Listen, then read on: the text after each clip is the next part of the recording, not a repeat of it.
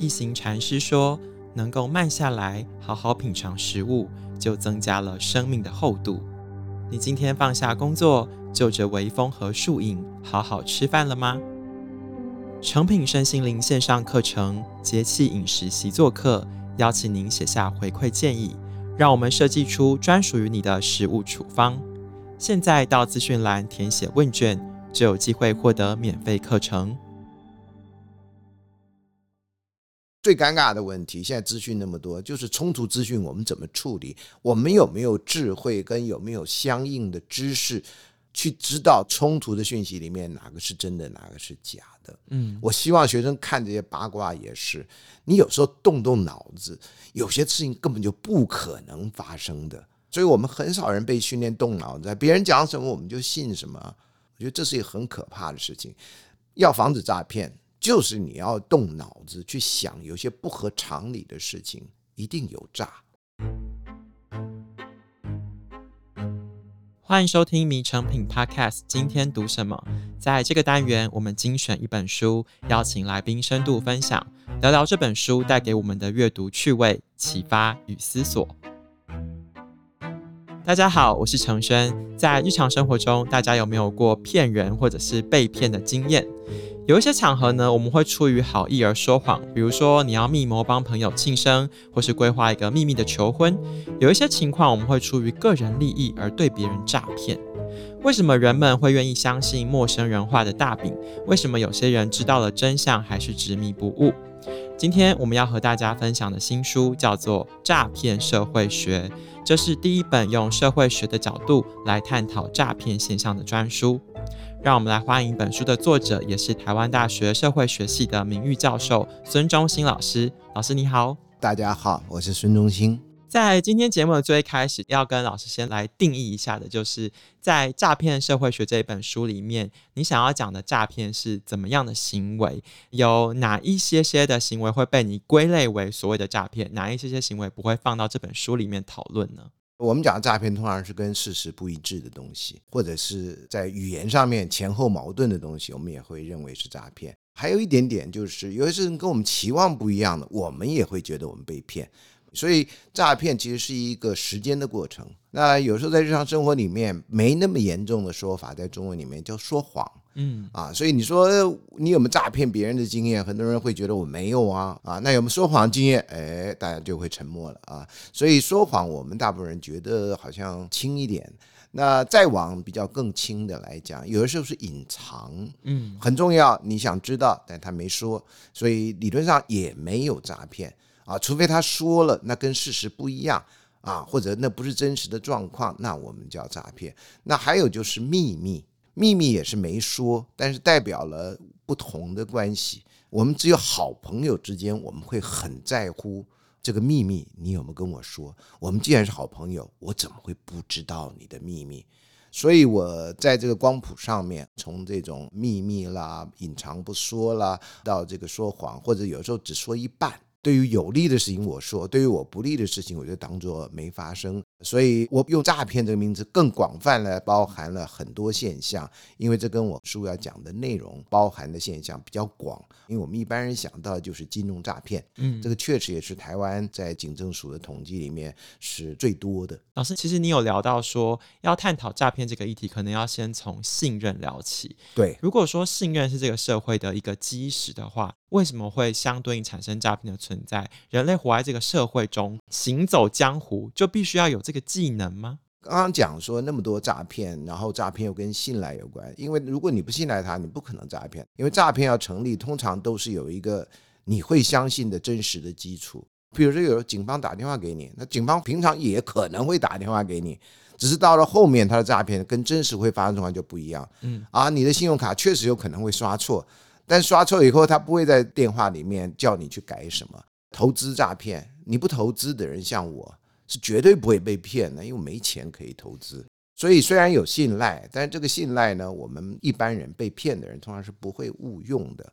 但是这个都都是那些人有的人当然被生活所逼啦，有的人是有错误的价值观，认为有权的人一天到晚跟我们说谎，有钱的人一天到晚从我们身上榨取那么多的劳动，然后给我们那么少的钱。你只要光想几个这样的例子，你就会对自己从事诈骗或者是偷懒或者怎么样的行为，你就觉得 OK 啊，这是我报复他一种小小的方式啊。那我们这种人只能这样啊。你从这里就很容易滑落到，那我去骗人家钱，这算什么呢？或者甚至有些人是骗你感。感情，他觉得我至少给你一个梦啊！你这个五十万摆在银行也是五十万，然后慢慢生利息或者什么。你五十万在跟我交往的过程被我骗了，可是你有一场非常美丽的爱情的梦啊！五十万买一个梦贵吗？啊，这是诈骗的人可能会就这样想，那这样想他就会更觉得自己的诈骗行为是理所当然的。以前有个日剧比较早以前了，叫《爱情诈骗师》了，嗯，被他骗的人都不会告他呀，因为确实他给他了一个克制化的爱情美梦啊。啊，当然这是戏剧的表现了。我们日常生活被诈骗，大概很少人会跟美梦有关了，大概都是金钱上的损失，还有就是自尊上的损失了等等的。所以诈骗跟信赖，我在书中叫社会的连体婴，嗯啊，因为它的有一个部分是一模一样的，但是什么时候会诈骗，你要等到后面，嗯，所以谈诈骗的时候，你很难从动机来看。虽然有些人会强调，像你一开头说善意的谎言要一个 surprise party，所以人会被骗或者别人会骗人，是因为某种程度这个社会允许啊。我们要是没有信任，就绝对不可能骗；我们又不可能不信任，所以尤其他撒网捕鱼的时候，一定有人不知道，一定有人会这样。所以不要谴责被骗的人，嗯，你笨啊，你傻呀，我们所有人都可能会被骗。因为老师，你刚刚说我们所有人被骗，可能有一部分是出自于信任。对，那大部分的人可能会相对于比较信任的，就是自己亲密的人。是。那我想是这样哦，应该很多听众朋友都是透过爱情社会学这个课来认识老师。是是是，是，那我们就先来聊一聊爱情里面的诈骗吧。嗯、就是如果说我们跟一个别人建立一段亲密关系，信任是一个重要的基石。没错没错。那么你怎么看待在感情关系中里面的诈骗？为什么会有像 Tinder 大骗图啊、创造安娜这种交往的时候完全很可怕的一种剧本出现？当然，我们大部分人不会碰到那么戏剧性的结果了。哈，这要先说一下，我们日常生活大概第一个碰到就是交友的问题嘛。嗯，那现在这个时代网络盛行嘛，所以最容易碰到的就是网络上的诈骗。你在交友软体上面，你怎么这样认识对方？那通常交友软体都是照片嘛。男的照片跟本人到底有差多远？这个所有人应该都知道吧？啊，因为我们大部分人也会修图，薪水啊，你在做什么工作？那做什么工作呢？这个可以讲到很细，也可以讲到非常粗略。譬如说你是开 Uber 的，你可以说我在运输业，我是自己的老板。听起来就很不像只是开 Uber 这样而已。虽然开 Uber 每个人赚的钱多少不一定嘛，对吧？所以这都可以用一种不说谎，或者用一个大帽子来涵盖真正的内容。那你说我没说谎啊，但是你也没说到一般人会认定的这个事实啊。所以在网络上，因为大家希望给对方好的印象，所以会做假的情况就是应运而生。那这个里面，我们强调的就是这种信赖，有时候不是个人的信赖，因为你不认识他，所以你的信赖就是对于这个网络公司的信赖，对于他学历的信赖，对于他照片的信赖。那这些信赖某些地方是很薄弱的，嗯，这个基础是很薄弱的，所以这个交友上面第一关就很难过去。所以我也知道有一些交友软体刚开始，我的学生里面有没有照片的，让你先聊天。那你聊天当然理论上也能够骗人了，但是聊天骗人你要花的时间成本比较长，因为要真的聊得来，那比照片难太多。那这个就是说，通常诈骗的人跟小偷一样，会花很多时间在一个人身上，因为划不来。所以你只要把这个认识时间拉长，基本上某种程度是可以免除诈骗，这是一个。那另外还有一个就是比较常见的情况，就是海誓山盟到后来的反悔。这个就是失恋以后，常常觉得说，老师他真的爱过我吗？他说，你看他现在完全不爱我。当初他讲的海誓山盟，我说，那你怀疑什么呢？你认为现在他不爱你，就表示当初海誓山盟就骗你吗？然后当初海誓山盟跟你说了，然后现在就一定要履行吗？他老师难道不是吗？我说，你知不知道物理学的定律或什么定律都是假定的条件？我们都在平地上，气压稳定，什么稳定什么稳定，这个定律才会存在啊。爱情也是啊，如果每一天都像今天，我的心情，你的心情都像今天，那会爱你永永远远，那不是个问题啊。但是等后来改变了，大家认识的面越来越广。除了那个当初你看上那点好之外，你增加了很多的有些你不太喜欢对方的东西，或不太能够配合、不太能够适应的东西。那你到后来这些因素再加进来，你原来可能只考虑一个因素 A，现在 B、C、D、E 到 Z 你的因素都加进来，那个 A 的好就可能就被冲淡了。我说你就不会考虑到这个样子吗？所以有的爱情的诈骗不是预谋的。一般人来讲，我说你当下也应该能够感觉到他是真诚还不是真诚的嘛？爱情这东西微妙就在这里，因为那种感觉只有你知道，他知道，我们一般人不太会知道。我们都是看了连续剧，然后有一种神的视角，我知道那些剧中人物不知道的事情，所以我怎么样？可是我们日常生活中，我们没有神的视角啊，嗯。所以我觉得这个诈骗有很多不同的情况啊，我只是讲两种不同情况。我觉得这应该不是诈骗，就是随着感情的发展有了一些变化。那这个变化说是诈骗，我觉得你这样就把很多不同的东西就混淆在一起，这样对自己的人生不好的。嗯，什么是诈骗？什么是后来的改变？什么又是成长？我觉得这都应该区分的。嗯，老师，你刚刚讲的是说，比如说分手后回头过去看感情，对，也许那个结果跟自己预期的不一样，对，但其实这不能算是一种诈骗，对。但有另一种情况，假如说是正在交往的期间就发现对方劈腿，嗯，而且有些人可能他还是惯性劈腿。那如果说信任对于亲密关系这么重要，为什么社会学在这个社会上会有人喜欢惯性劈腿呢？那个有些是他个人成长的问题，譬如说，他认为他没有看过真正的感情，所有的感情都是随风而逝的，都是一时的。再加上有一些话，他可以误用啊，说，哎，我们掌握当下就好。最常见的可能就一开始他跟你交往，他就说，我不相信一夫一妻制，这是一个落伍的想法。或者在一九六零年代法国啊，他们就有人相信，哎呀，一夫一妻制这种浪漫爱都是资产阶级的想法，你知道吗？我们要解放的人干嘛相信这种资产阶级的这种想法呢？咱们就在一起，哪一天要分就分。哪一天要在一起在一起啊？沙特波娃基本上是这样。当然，在我们那个时代，都觉得他们是神仙眷侣了。后来知道的越多以后，就发现这对神仙也有他们难以告人之处了。那你如果你不在乎，他不在乎，那大家就无所谓。比如说，我们交朋友，你不会限制你的朋友再去交其他的朋友嘛？嗯。所以为什么这里面爱情的本质跟一般的友情是不一样的嘛？那那种如果他已经告诉你，他说他是开放关系啊，但你愿意跟他交往，有的人。自尊比较低嘛，认为哎呦，我这种条件有人喜欢我，我已经高兴了。那他去喜欢别人，是因为他能力强啊，他怎么样就替他圆那个。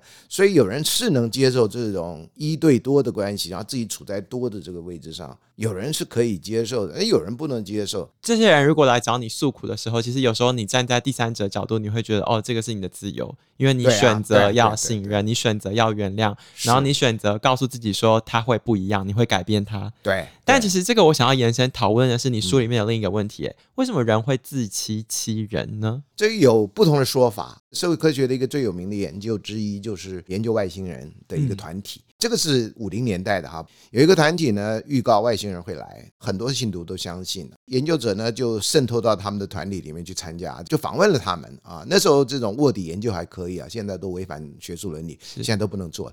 好，那结果呢，预言外星人会来的那个预言失败了。那你说信徒会怎么样呢？我们会想说，预言失败，信徒当然就应该恍然大悟，说啊，我上当了这样。没有，大部分信徒认为还是相信外星人会来，只是这次因为有什么原因他们没来。他们会有一个我们现在讲的最简单，就是信者恒信，不信者恒不信。你信者，你会找到一个理由替一个没有实现的谎言，他会替他圆谎啊。嗯，所以有些人会离开某些团体嘛，那有些人就会留下来啊，继续相信他们的领导者，继续相信他所相信的理念啊。这就是那些。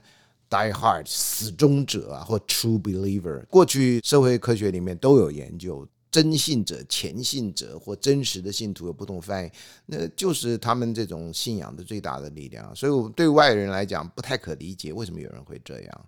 有很多社会科学已经研究出来的方法，有人利用这种方法去控制他的团体的人呢。比如说，让他加入小团体，一进到我们团体就有四五个人抱着他，然后每天跟他嘘寒问暖。碍于人情面子，他就很难很难挣脱。然后这些人也会平常生活帮你，所以你慢慢慢慢就脱不开这个团体。然后这个团体人，就灌输你一个啊，这一切都是我们的领导者给我们的什么什么什么。嗯，所以大的从这种专制国家啊所从事的这种意识形态的灌输，小的到这种类似老鼠会或者是直销团体，还有一些其他宗教上面，基本上都是用的是这一招。所以少数有些人逃出来，那大部分人都还是在那个团体里。你就算是破获了他们，他们还是一样，还是有些人那个 Netflix 前一阵子讲韩国教会那个，对啊，就是这样子啊。邪教是你不相信他人叫邪教啊，你相信他的人就觉得我们是一群被社会误解的人啊。嗯，因为老师你刚刚讲到社会的改变，其实现在大家也越来越关注这个 AI 科技的发展。是，是。那随着这个时代的演进，接下来你觉得在诈骗或者是人类的信任基石上，社会会有什么样的变化？随着科技，这个啊很尴尬，因为 AI 理论上不会说谎。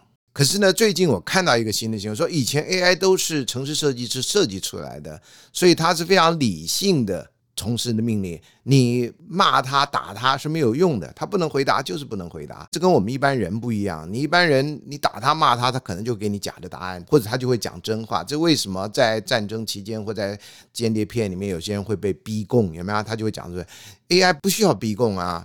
你现在，譬如说有 ChatGPT 这样子的东西，你问他问题，他虽然答错了，他说：“哦，对不起，那我再找一找。”他不会说“我没错，我讲的就是真理”，这网络上都这么说的，这是我们人会有的心态。AI 不会啊，除非将来，因为听说现在的电脑是像人的神经一样，它会学习，我就很担心 AI 学到说谎。就是很有可能，啊、对不对？呃，应该不可能。你只能灌输他错误的东西，让他相信他错的。对，但是 input 他错的东西，就像专制国家或者是某些团体灌输他的员工一个跟人家不一样的世界观，在别人来看是错的。那这个 AI 可能会这样。譬如说，你可以灌输他一些错误的事实嘛？嗯。所以我目前看来。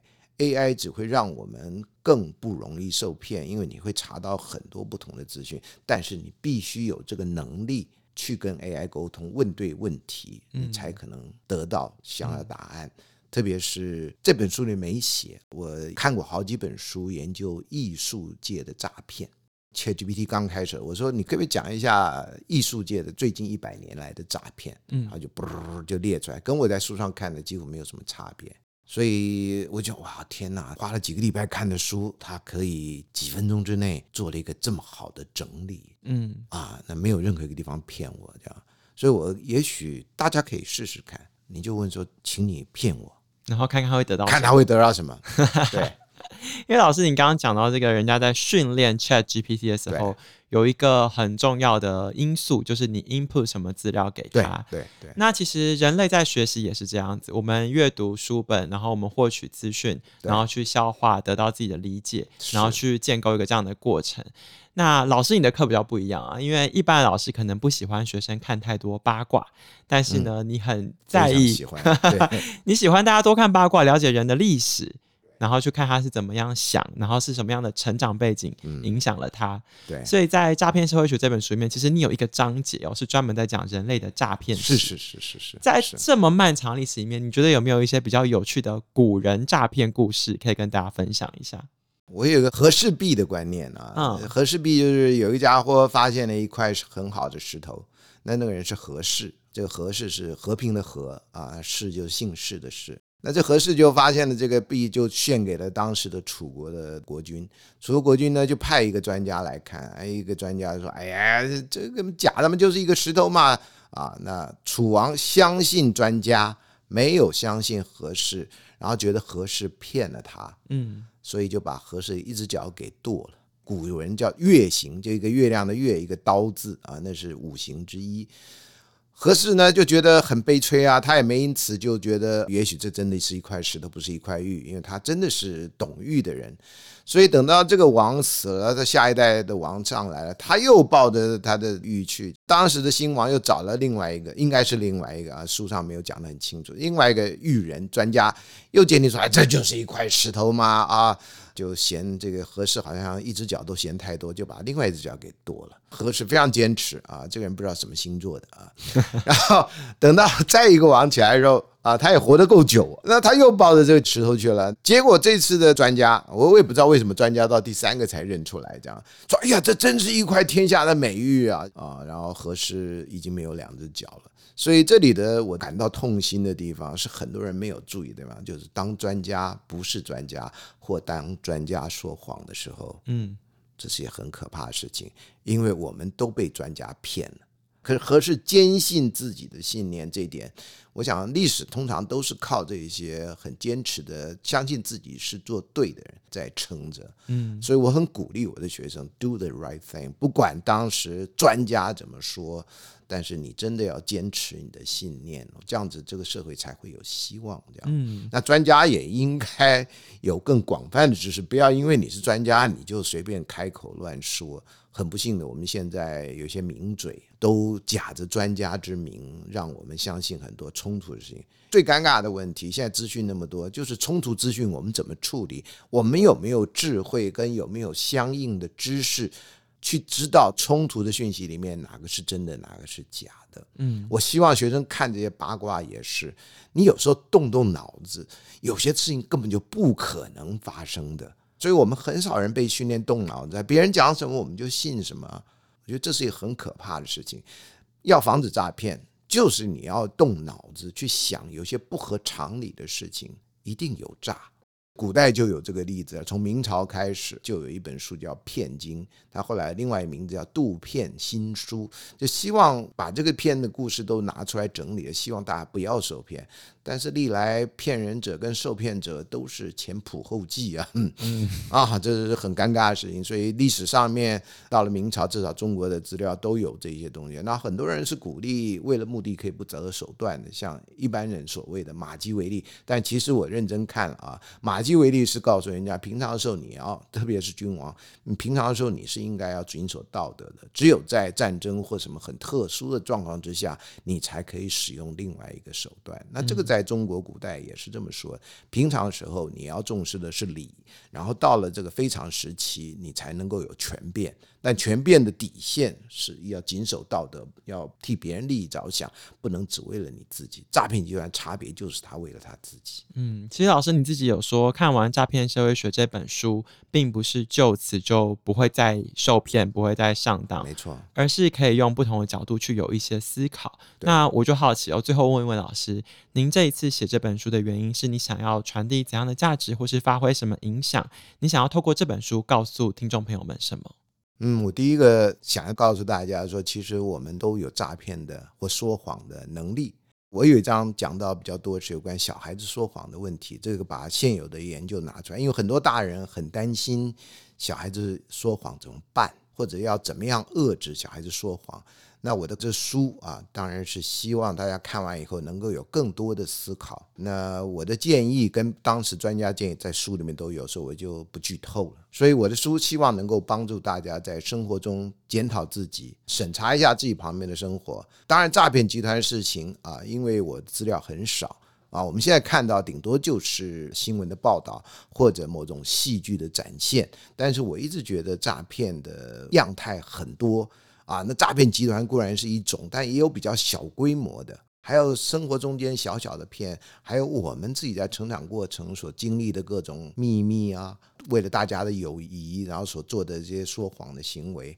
我需要提醒的就是，我们在生活中的一些小诈小骗，这个事情是应该值得大家更多的重视的。这本书最小、最小、最小的心愿，就是希望大家能够反省自己的生活，然后多信赖、多诚实。虽然老师你提笔写这本书的初心是一个很小很小的心愿，但是这本书里面探讨的议题跟题目很多很多，也很广。是，从人类诈骗的历史，然后到人为什么自欺欺人，对，到我们跟亲密的人怎么样互相骗对方、隐藏事实，对，然后到整个社会跟政治的角度，对，还有国际的，是大家可以从这里面有很多的收获。希望透过今天节目的讨论呢，大家可以从社会学的角度，更宏观的视野去思考，我们怎么样共同创造一个真诚、值得信任的人生。如果大家喜欢今天分享的内容，欢迎到你附近的诚品书店或是诚品线上，就可以找到这一本《诈骗社会学》。